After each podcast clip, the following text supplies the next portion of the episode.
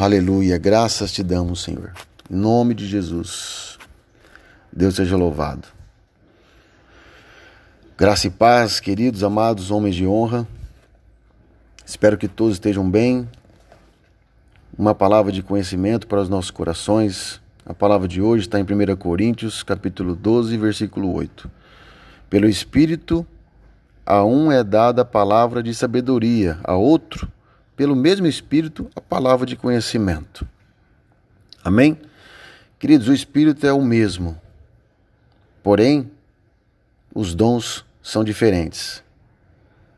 Que nós buscamos a cada dons, porque o Espírito de Deus, ele nos ensinará e nos dará o dom que nós buscamos, em nome de Jesus. Cada um busque seus dons individualmente, para que nós possamos ser servos e operantes na graça de Deus. Amém?